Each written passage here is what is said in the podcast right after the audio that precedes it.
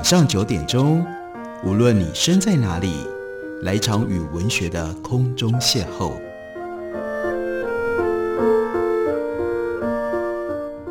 杨照谈书，邀您一同遨游文学世界，认识古今中外的经典之作。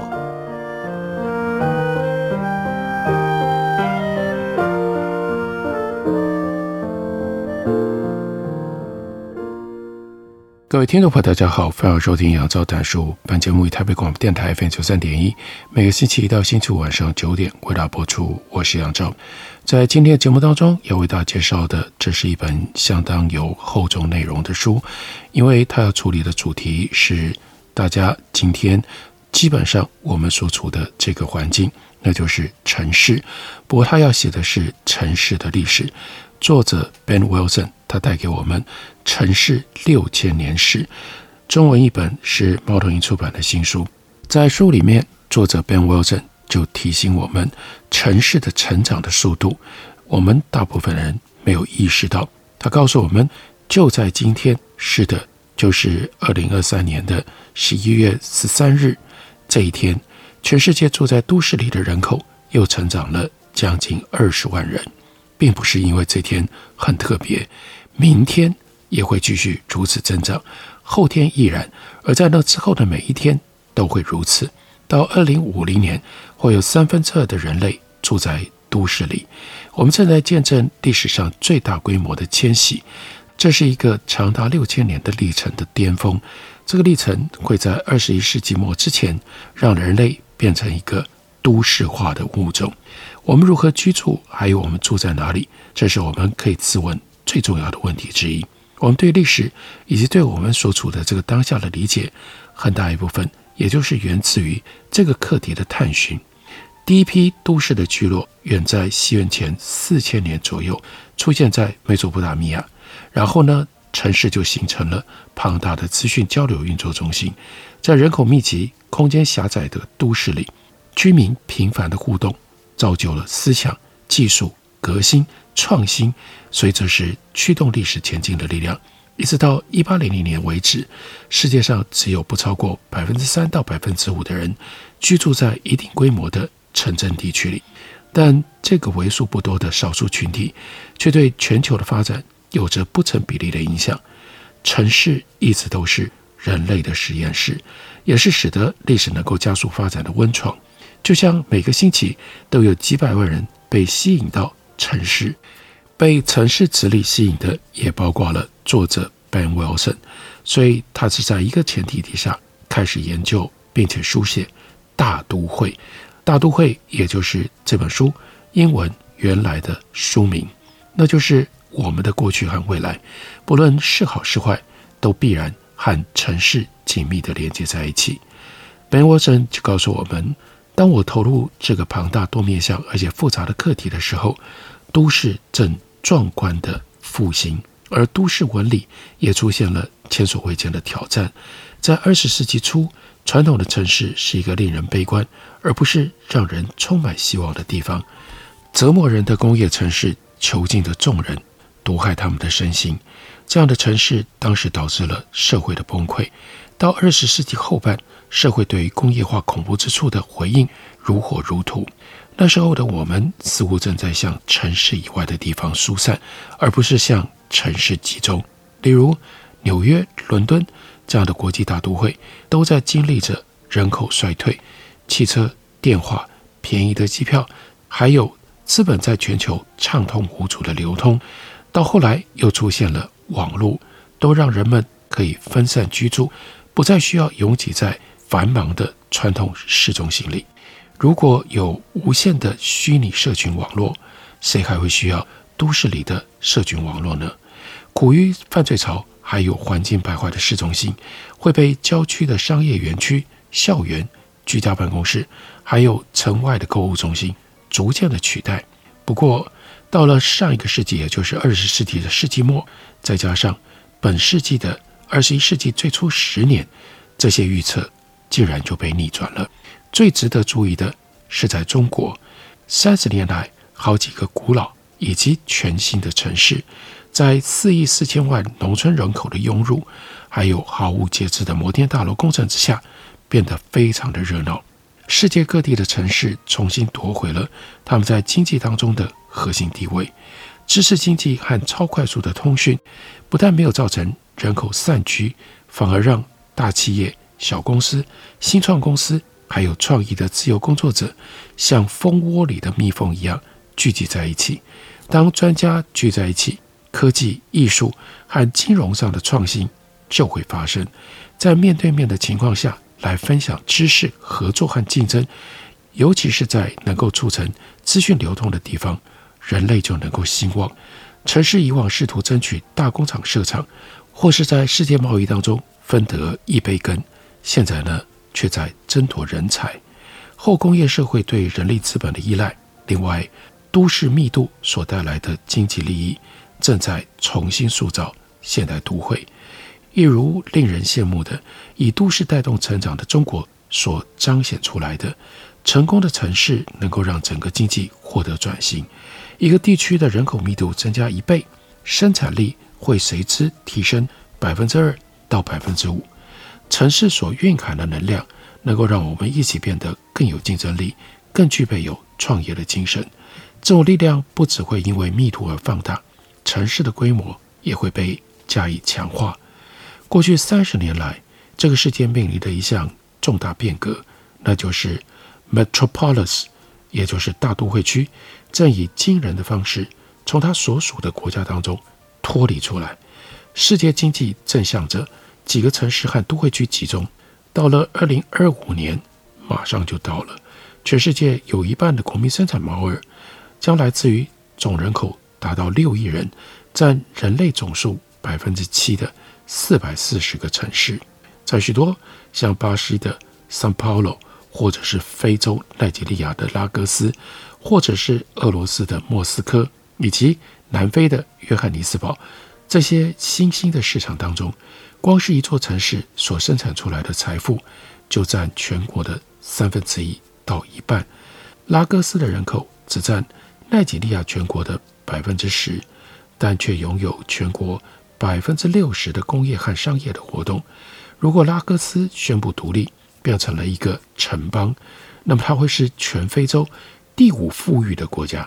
另外，我们来看，在中国，有百分之四十的经济产出来自于三个特大型的都会圈，那就是北上广，北京、上海、广州。这不是什么新奇的现象。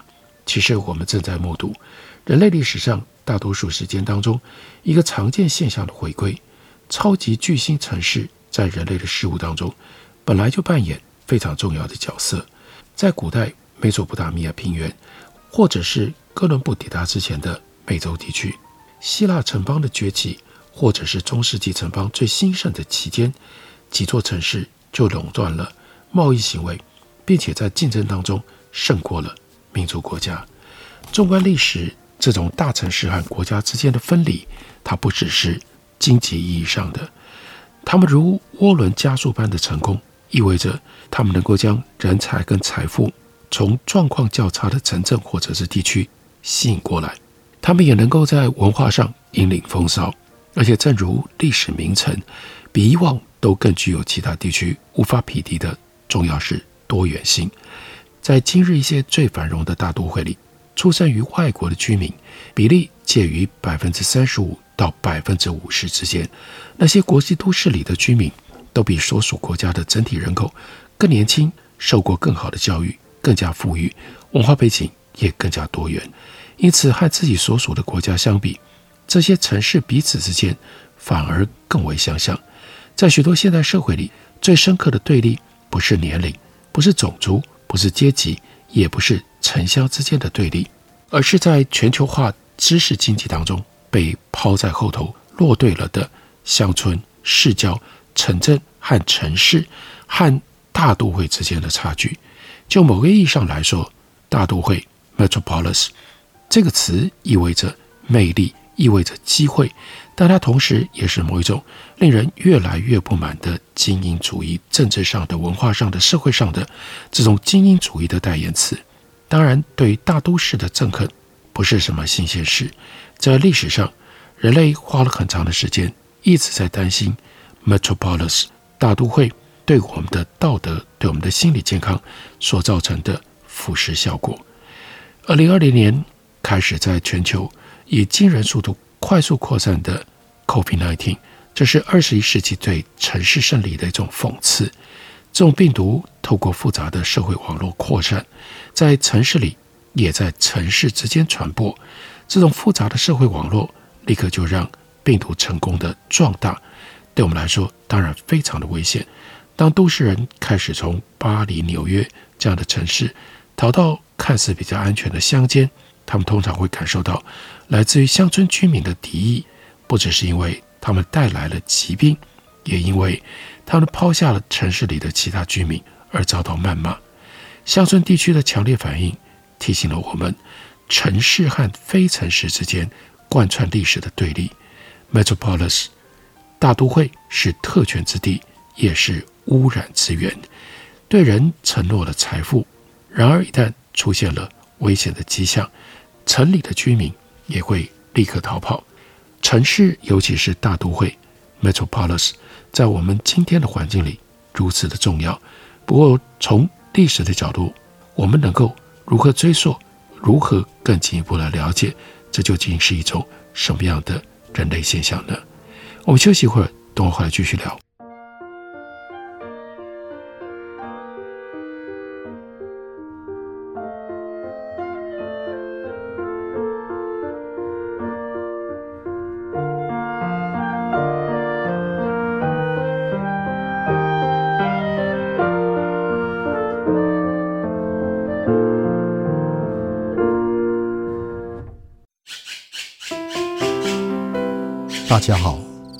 是刘克襄。亲近自己的城市，找回城市的温暖。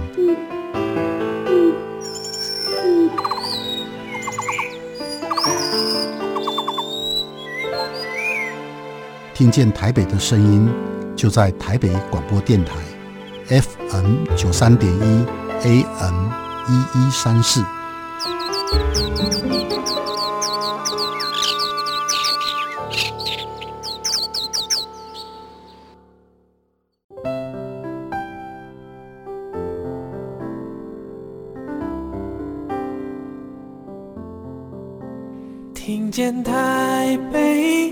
声音，拥有颗热情的心，有爱与梦想的电台，台北广播 FM 九三点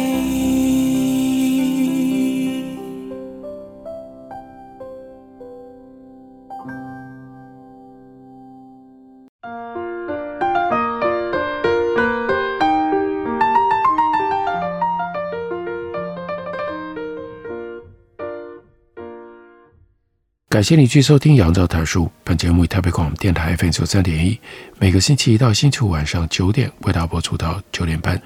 今天为大家介绍的这本书，作者是 Ben Wilson，原来是用英文写的，英文书名很简单，只有一个字，叫做 Metropolis，也就是大都会城市。副标题是 A History of the City: Humankind's Greatest Invention，这是关于城市的历史，而城市。依照这个书名副标题所形容的是人类最伟大的发明。我们要了解城市，城市的起源，从历史上可以追溯到什么时候呢？这本书开头在第一章里给了我们城市的黎明，先告诉我们一个史诗的角色，史诗的故事。Enkidu，他喜欢和大自然和谐共存。他强壮着，有如天上来的石块，而且他拥有俊俏的容貌。和野生动物一起自由奔跑的时候，他的心里总是非常欢喜。一直到看到了萨马特裸着身子在一个水池里沐浴，他才终于停下了脚步。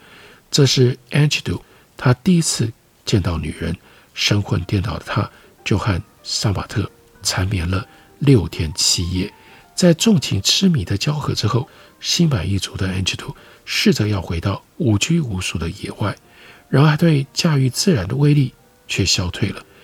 这些野兽开始躲着他，他的力量也减弱了。他头一次感觉到孤单的痛楚。困惑的他回到了杀马特的身边。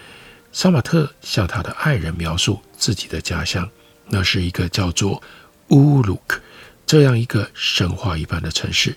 在那里有很多壮观的建筑物，有成荫的棕榈树林，有雄伟的围墙，后面住着许多人。在这座城市里，男人们在工作的时候使用大脑，而不只是用他们的肌肉。大家穿着华美的衣服。而且呢，每一天都有节庆，节庆的时候鼓声奔腾，那里有全世界最美丽的女人，散发着迷人的光彩，满心喜悦。杀马特就教导了安吉杜要怎么吃面包，要怎么喝麦芽酒。杀马特告诉他，他的天神一般的潜能在城市里会转换成为真正的力量，所以安吉杜他就刮掉了身上的毛发，在他的皮肤上抹了油。并且用奢华的衣物盖住了自己原本的裸体，随后就往乌鲁克去出发了。他抛弃了自由，还有他的自然天性，被性爱、食物和奢华的生活给吸引了。然后呢，他就到了城市里，从乌鲁克到后来像是巴比伦这种进动的城市，再下来到罗马、拜占庭，还有巴格达。威尼斯，再到现代大家所知道的巴黎、纽约、上海，想象当中的理想化城市成真，变成了人类创造力的巅峰。这些城市会让人目眩神迷。安吉杜所代表的，那就是处于原始状态的大自然当中的人类，他们被迫在自由的野外以及人造的城市之间必须做出选择。杀马特是经济都市文化的化身，许多城市看杀马特一样，既令人陶醉，而且充满了诱惑。他们都承诺会实现我们的力量，实现我们的潜能。Enkidu 这段故事出现在 Gilgamesh 史诗的开头。Gilgamesh 这本著作是人类现存最古老的文学作品，多早呢？出现在西元前二一零零年。这本史诗是苏美人的产物。苏美人具备有文化修养，而且重点是他们高度的都市化，居住在美索不达米亚，也就是现在的伊拉克。如果有人大约在西元前三千年，也就是乌鲁克的全盛时期到那里去，大概也会像安吉杜这样一位虚构人物一样，感受到感官相当的冲击。乌鲁克的人口在那个时候是。五到八万人之间，占地将近八平方公里，那是当时世界上人口密度最高的地方。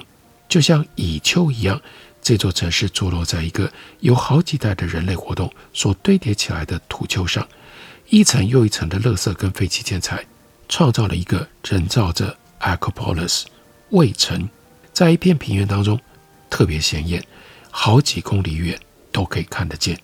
早在抵达这座城市的许久之前，你就已经意识到它的存在，因为乌鲁克它的周边区域有农耕活动，利用乡间来满足城市的需求。数十万公顷的田地透过沟渠进行人工灌溉，生产小麦、羊以及野枣来供养城市，并且为居民提供酿啤酒所需要的大麦。其中最引人注目的，其中最引人注目的。是供奉爱情跟战争女神伊南娜，还有天空女神安努这几座高耸的神庙。这些神庙坐落在一个高出城市地面的巨大平台上，和佛罗伦斯的钟塔圆顶以及二十一世纪上海的摩天大楼丛林一样。这些神庙是显眼的视觉标志。安努的雄伟的白色神庙是用石灰岩，是用石灰岩建成的。表面还覆盖了一层灰泥，在阳光下闪耀动人，就如今天任何一座摩天大楼同等的壮观。这座神庙像是平原上的一座灯塔，辐射出了文明和力量的讯息。对古代的美索不达米亚人来，对古代的美索不达米亚人来说，这座城市象征着人类战胜了大自然，气势凌人的人工地景，让这个意义变得更加的显著。周长九公里、高七公尺的城墙上有城门，还有防御塔。如果从其中的一道城门进去，立刻就会看见城市居民他们战胜自然的方式。城区周围有整齐的农园，生产水果、药草和蔬菜。他们设置了一个广大的沟渠网络，从幼发拉底河把水引进到市中心。另外，还有地下的导管系统，将几万人制造出来的废水排到城墙外。农园跟枣树，农园、农园和椰枣树适时地让位给了内城区。狭窄蜿蜒的街道和巷弄上，簇拥着许多没有窗户的小型房屋。那些如迷宫一般的街道，看起来可能窄得吓人，而且很少有开放空间。但这种空间设计其实是为了要创造都市的微气候，因为狭窄的街道和房舍的密度可以提供阴影，提供微风，这样可以缓和美索不达米亚炙人的阳光。嘈杂、拥挤、繁忙的乌鲁克，还有它在美索不达米亚的几个姐妹城市，在当时的地球表面上显得十分的特殊。和《Gilgamesh》史诗差不多同一个时期出现的另外一部文学作品里，作者想象着伊南娜女神。她说：“能确保仓库补给无虞，住宅可以在城市里奠基，愿人民的伙食很好，能够喝得上琼浆玉液。”为了节日而去洗澡的人，能够在庭院里尽兴；大家会涌入庆典所举行的地方，熟识的好友们会一起用餐；外地人可以像天上不常见的鸟儿一样一起漫游。猴子、壮硕的大象、水牛、奇特的外来动物，还有训练有素的狗、狮子、山羊，留着大量长毛的绵羊，就会在广场上彼此推挤。这位作者接着描绘。这座城市拥有几个巨大的小麦粮仓，另外还有存放金银铜锡跟一种叫做青金石，那是矿物，这些所存放的储藏库。在这位作者高度理想化的描述当中，世界上所有的好东西都会流向城市，供城里的人享用。与此同时，城里面听得到 tiki，那是一种鼓的声音，城外则有。笛子，还有 zamzam 这种乐器的乐声，它的港口里停泊着船只，气氛非常的欢乐。Uruk 这个字在苏美语里其实就是城市的意思。Uruk 是世界上的第一座城市，也是一千多年来最强大的城镇中心。当人群聚集在一个大型的社群里，事物会用令人难以置信的速度发生变化。乌鲁克的市民，他们率先开创了改变世界的科技，并且激进地实验了新的生活、新的衣着、新的饮食和新的思考方式。在幼发拉底河和底格里斯河沿岸城市的诞生，就在历史上释放了一股无人能挡的崭新力量。这是人类城市史的开端。乌鲁克诞生在美索不达米亚，这座城市的出现。和人类的文明前进同行。此后，每座大城市也都推动了各自的独特创新。例如，雅典就有市集上的公民辩论；罗马有大型的浴场；巴格达有全球美食贸易；伦敦有众多的咖啡馆，从咖啡馆带来了金融商机；阿姆斯特丹市中心则有着许许多多舒适的家庭。在这本书当中，Ben Wilson 记录描述了二十六座伟大城市的故事，让我们借着这本书可以走一趟城市文明之旅，并且从中间来寻找未来人类在巨型城市 Metropolis 这种大都会里的生存之道。这本书的中文书名是《城市六千年史：见证人类最巨大的发明如何带动文明的发展》。感谢你的收听。我们明天同一时间再会。